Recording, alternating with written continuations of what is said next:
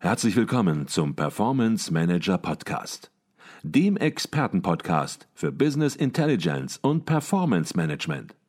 Inspirationen, Know-how und Impulse für Controller und CFOs, die noch erfolgreicher sein wollen. Ihr heutiger Gastgeber Peter Blum.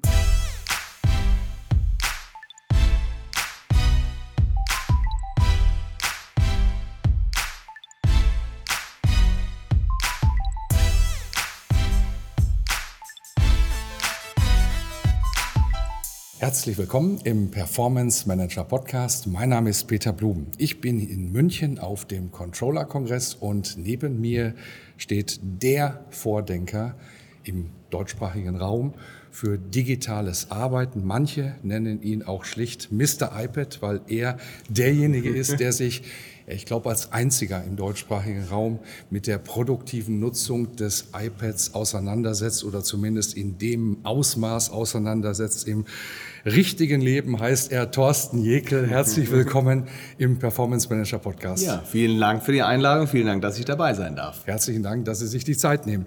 Jekel, Sie waren gestern schon dran mit Ihrem Kongressvortrag mhm. und ich habe extrem positive Resonanz gehört.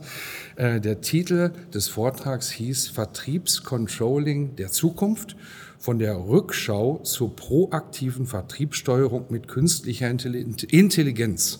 Mhm. Und als ich mir den Titel dann angesehen habe, habe ich mir gedacht, ein kleineres Thema hätte er jetzt nicht unbedingt nehmen können.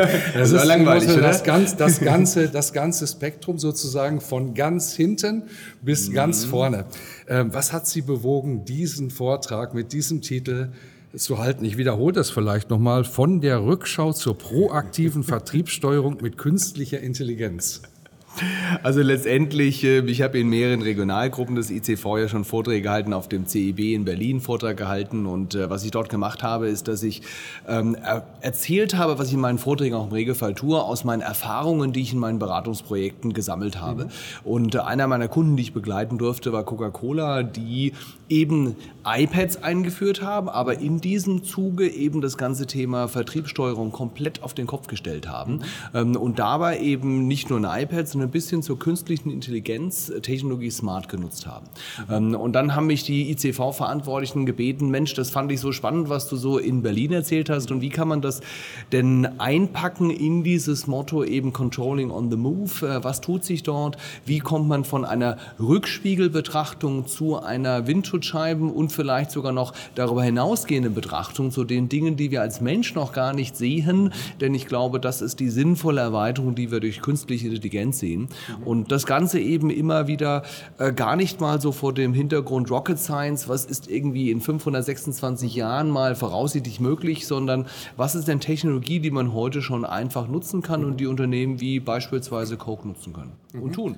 Okay. Jetzt habe ich gerade gesagt, Ihr Vortrag ist extrem gut angekommen jetzt auf dem Kongress. Ich habe es aus allen Himmelsrichtungen habe ich es gehört, dass das ja am Vormittag zumindest ein Highlight war. Und äh, Sie haben sich mit dem Vertrieb beschäftigt. Sie ja. sagten das gerade und haben geschaut, wie Top-Performer im Vertrieb mhm. ihren äh, Vertrieb steuern. Ja. Und das möchten wir natürlich jetzt auch hier erfahren. Wie steuern Top-Performer ihren Vertrieb? Und jetzt erwarten sicherlich äh, Sie und die meisten der Hörer, dass ich jetzt über die neuesten technischen Tools berichte und äh, über welche BI-Tools. Jetzt muss ich natürlich vorsichtig sein, was ich hier sage, äh, nachdem ich ja hier mit dem BI-Profi hier am Tisch sitze. Ähm, und ich glaube, dass die technischen Tools extrem wichtige Werkzeuge sind, mhm.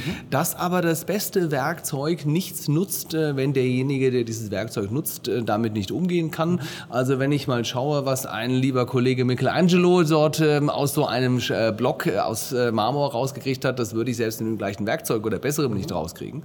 Ähm, und meine Erfahrung ist, das Thema ist ähm, oft zu kurz gesprungen von dem Thema Technik, mhm. sondern der wesentliche Faktor ist die Führung. Mhm. Und das hört sich sehr oldschool an, aber das, was ich wahrnehme, ist, dass äh, es wirklich eine sehr konsequente Führung braucht, mhm. eine sehr stark einfordernde, aber auch vormachende Führung. Und ein wesentliches Element auch bei Coca-Cola war beispielsweise, dass die, die Struktur, die Art von Vertriebsmeetings äh, komplett geändert haben, indem sie gesagt haben, wir machen nicht einmal im Monat diese übliche Rechtfertigungsnummer, weshalb hat es der Indienst verkackt, äh, weshalb hat die Logistik nicht funktioniert, da konnte ich ja nichts verkaufen. Und die Wettbewerber sind ja viel günstiger und die machen ja die viel besseren Produkte, sondern die machen beispielsweise eine agile Vertriebsführung, wo sie jeden Morgen wirklich sagen und gar nicht in, in digitalen äh, Whiteboards, sondern in diesen Dingen, die ich 1988 schon bei Nixdorf hatte, so diese Blechdinge, wo man immer, wenn man drauf schreibt, aufpassen musste, dass man nicht die Permanent-Marke erwischt, also genau das gleiche Thema.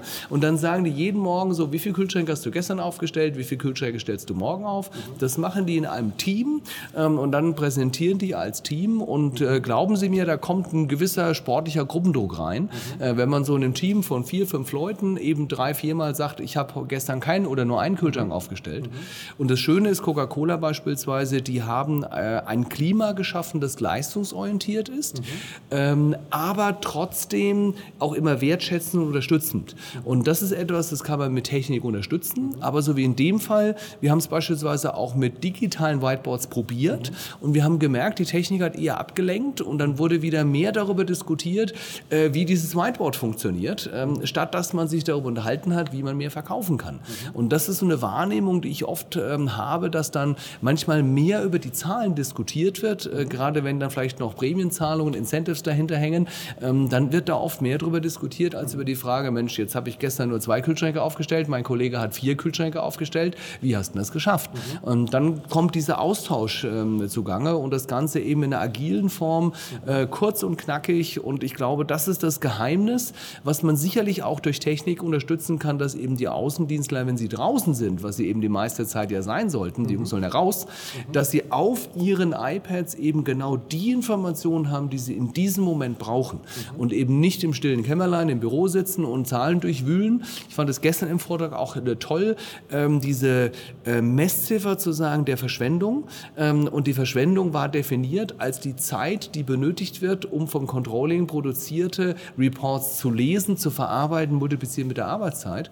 Ähm, und die sagen erstens, wann brauche ich die Information, dann, wenn ich beim Kunden bin, auch für diesen Kunden ganz speziell und eben äh, das Thema verkaufsaktive Zeit äh, zu erhöhen. Ich glaube, das sind so die wesentlichen Faktoren, die wir auch bei Coca-Cola gesehen haben, die eben dazu geführt haben, dass sie deutlich über 20 Prozent produktiver im Vertrieb wurden. Und da haben Sie auch davon geredet, dass Coca-Cola die Vertriebssteuerung nicht nur verändert hat, sondern Sie haben hier das Wort revolutioniert so äh, verwendet. Ich möchte vielleicht nochmal das Stichwort aufgreifen, das Sie genannt haben, agile Methoden, agiles Arbeiten. Ja. Ähm, Im Controlling oder auch im Vertrieb möglicherweise ist es ja so, dass dort in Unternehmen, und Sie sind viel in Unternehmen, immer noch äh, sehr periodisch gearbeitet. Monatsberichte, Sie hatten es auch selbst genannt, jährliche Vertriebsplanungen. Ähm, inwieweit sehen Sie agile Methoden schon im Controlling, in der Controllerschaft als angekommen an, beziehungsweise wo stehen wir da heute? Also ich glaube, da gibt es doch durchaus Potenzial, was das Thema anbelangt. Also auch gestern haben wir gehört, dass es teilweise ein zweimonatiges Reporting gibt, äh, wo ich mir sage, okay, ich als Vertriebsmensch, äh, mir wäre das ein Stück weit zu langsam. Ähm, wobei ich auch wieder sage, ähm, Erst Hirn einschalten, dann Technik. Ähm, und auch ein zweimonatiges äh, Controlling kann durchaus, wenn es die richtigen Zahlen liefert, wertvoller sein als ein tagesaktuelles Controlling, was mir Schrott liefert. Also deswegen ist das eine, ein Kriterium. Und naturgemäß ist, je schneller ich dran bin, desto besser. Ich fand es beispielsweise äh, sehr interessant, gestern diese Kurve zu sehen, wo man gesehen hat, ähm, ich habe Daten, die erzeugt werden. Ähm, ich habe eine Kurve des Wertes dieser Information. Und wenn ich das automatisiert und schnell erfasse, ähm, dann ist der Wertbeitrag da. Wenn ich das später erst habe, dann hat man wirklich eine Wertlücke, wo man sieht, schnellere Information hat äh, die Chance, dass man schneller reagiert. Ich glaube, das ist die große Chance, ähm, wobei eben oft auch aus meiner Erfahrung wieder fehlverstanden wird, zu sagen, ähm, dann wachsen irgendwann die Daten, aber nicht die Umsätze. Ähm, und dann ist, glaube ich, Qualität ist noch wichtiger als Geschwindigkeit. Aber wenn man es eben schafft, auch, und dafür ist ja auch die heutige heutige Technik mittlerweile mhm. so weit? Da sind Sie ja viel fitter als ich in diesen Bereichen, aber ich glaube, so wie ich das wahrnehme zumindest, mhm. ähm, ist die heutige Technik, und wir unterhalten uns nicht nur über In-Memory-Technologie von SAP mit mhm. HANA, sondern durchaus auch über Lösungen, die für kleinere und mittelständische Unternehmen auch finanzieren, umsetzbar, umsetzbar sind.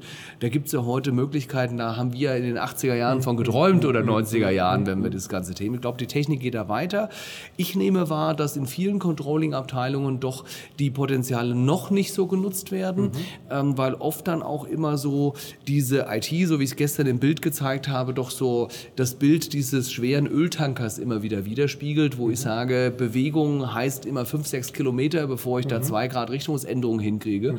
Und ich glaube, es ist dann auch wichtig, dass man das ergänzt um Schnellboote, ähm, dass man sagt, Mensch, ich habe natürlich eine große zentrale IT, mhm. die dort auch natürlich bestimmte Basisprozesse bereitstellen kann und muss, mhm. Äh, die auch ähm, eher stabil als schnell ist. Ähm, und das Ganze kann ich dann ergänzen durch Schnellboote. Ich glaube, das ist eine, eine große Chance, wo man auch trotz einer zentralen IT doch mal sagen kann, lass uns doch mal Leuchtturmprojekte machen, so wie Sie das ja auch mit Ihren Kunden machen. Mhm. Kommen wir ein bisschen auf die künstliche Intelligenz zu Gerne. sprechen, die ja auch ein Thema Ihres Vortrags war.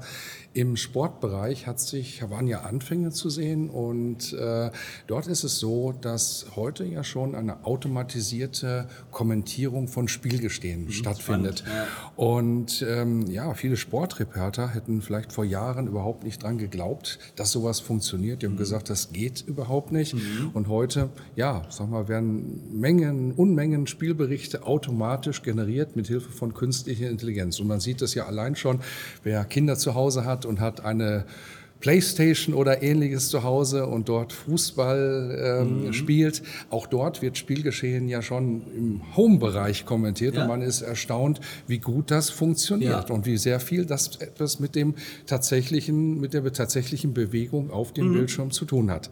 Ähm, wenn wir das jetzt auf Controller übertragen oder mhm. aufs Vertriebscontrolling. Ähm, dort heißt es mit Sicherheit auch, möglicherweise bei vielen, kann ich mir nicht vorstellen, dass das abgelöst wird, dass das mhm. automatisiert funktioniert. Ähm, wie sehen Sie das? Wird durch künstliche Intelligenz Vertriebscontrolling Vertriebsführung ist vielleicht ein bisschen zu viel, aber mhm. Vertriebscontrolling ähm, und viele Tätigkeiten, damit, die damit verbunden mhm. sind aktuell, werden die überflüssig? Ich glaube, ja, es werden viele der Tätigkeiten, die heute klassischerweise noch durchgeführt werden, komplett überflüssig. Mhm. Also so wie ich das auch erlebt habe, dass einfach aus Hintergrundsystemen Daten rüberkopiert werden in irgendwelche Excel-Dateien, die dann mit Pivot-Tabellen ausgewertet werden. Da erlebe ich immer noch auch heute in vielen Unternehmen viel manuelle Handarbeit, wo Dinge rüberkopiert werden. Jetzt muss man fairerweise sagen, früher war das einfach so, da gab es diese APIs noch nicht, diese Schnittstellen noch nicht und da musste man viel eben hin und her kopieren und das erlebe ich heute immer noch. Mhm. Ähm, und hier glaube ich, ist zum einen die Technik heute mittlerweile sehr viel weiter, dass diese automatisierte Datenversorgung gar nicht mehr so in dieser Form erforderlich ist. Ähm, und auch dieses Thema, früher hat man sehr viel äh, nur mit strukturierten Daten arbeiten können. Mhm. Heute sind die Systeme so weit, dass sie auch mit unstrukturierten Daten arbeiten können und dass sie sogar, die erste Stufe war ja, dass sie immer fixe Algorithmen hatten. Mhm. Und wenn man sich das anschaut, also jeder weiß ja, dass Watson irgendwann mal Kasparov geschlagen hat als äh, mhm. Schachspieler. Das war noch eine relativ leichte Nummer, weil da brauchen sie einfach nur Rechenpower. Äh, ich spiele nicht Schach, aber so viel ich davon verstehe, weiß ich, dass es ein sehr gut berechenbares Spiel ist, wo mhm. es einfach eine halt sehr hohe Anzahl, aber eine kalkulierbare ähm, Anzahl von Spielzügen gibt. Wenn man sich anguckt, äh, was im nächsten Step mit Go passiert ist, mhm. Äh, Go, ich habe noch nie Go gespielt. Ich weiß nicht, haben Sie schon mal Go nee, gespielt? gespielt? Aber soweit ich das, also Schach habe ich schon mal gespielt. Ähm, weit entfernt von Meisterschaft, aber gespielt. Bei Go ist es ja so, ähm, dass das ein Spiel ist, was nicht vorausberechenbar ist. Okay. Das geht nicht. Ähm, und was man merkt, dass diese Algorithmen eben äh, selbstlernend sind. Und ich glaube, das Klassische, also im Sinne von auch sogar bis hin zum Thema, wie strukturiere ich diese Reports, das braucht man nicht mehr. Ja. Was ich aber glaube, ich sehe zwei zentrale Rollen für den Controller. Ich ja. glaube, das eine ist, der Controller wird derjenige sein, der sich damit beschäftigen wird, welche Tools sind denn überhaupt sinnvoll einzusetzen? Welche gibt es denn am Markt? Also so wie Sie sich ja mhm. auch damit beschäftigen und Unternehmen dabei unterstützen, aus dem Dschungel der unendlichen Möglichkeiten dort der, ich nenne das jetzt mal, digitale Reiseführer zu sein. Sein. Und ich glaube, die Rolle eines Controllers kann sein, das Bindeglied zur IT zu sein und zu sagen, Mensch, guck mal, da gibt es doch diese und diese Tools. Welche Tools passen denn in unsere IT-Landschaft rein? Welche Tools kann man denn wie passend äh, machen für uns? Und ich glaube, das ist eine Rolle, äh, wo der Controller vielleicht früher mal gesagt hat, ich kriege irgendwas von der EDV, ich bastel das mit Excel. Und ich persönlich, ehrlich gesagt, fände es spannender als Controller, mich mit ihm darüber zu unterhalten, sag mal, welche BI-Tools sind denn für uns die passenden, mhm. als irgendwelche Daten von links nach rechts zu schaufeln. Also ich glaube, das ist die eine Rolle, die Schnittstelle in Richtung IT zu sein. Die zweite Rolle ist, glaube ich, durchaus auch zu sagen, ähm, der, der Business-Partner zu sein. Das hören wir schon sehr lange auf den Kongressen. Ich nehme es allerdings nicht sonderlich oft wahr in mhm. Unternehmen. Äh, dass man wirklich sagt, okay, aus diesen Daten auch Sinn zu machen und sich dann zu überlegen, wie kriege ich das denn in die Führung rein und dann einfach Partner des Managements zu sein, mhm. ähm, auch dann eben zu sagen, was machen wir jetzt mit den Daten, wie gehen wir mit diesem Thema um ähm, und ich glaube, Controller-Aufgaben, wie sie heute in, in der Masse der Controlling-Abteilungen ähm, durchgeführt werden, werden überflüssig werden. Ich glaube, die Rolle des Controllers äh, wird wichtiger denn je, äh, wenn eben verstanden wird, ähm, dass es nicht um das Thema geht, äh, Daten von links nach rechts zu schieben, sondern einfach auch so zu überlegen, nicht nur wie können die Daten wachsen, sondern wie können die Umsätze wachsen, wie können die Ergebnisse wachsen und wie kann ich eben vom Nervfaktor äh, zum, zum Business-Partner und zum Business-Enabler werden. Ich glaube, eine komplette Rollenverschiebung, ähm, aber ich glaube, Controller ist durchaus ein Bereich, die sich, glaube ich, relativ wenig Sorgen machen müssen, wenn sie diese Tools nutzen. Ja es geht ja bis hin zum Management. Also wenn Sie schauen, Salesforce beispielsweise ähm, hat eines äh, ein Vorstandsmitglied, das heißt Einstein. Ähm, und das ist nicht der Kollege, der nicht mehr lebt, sondern das ist deren künstliche Intelligenz.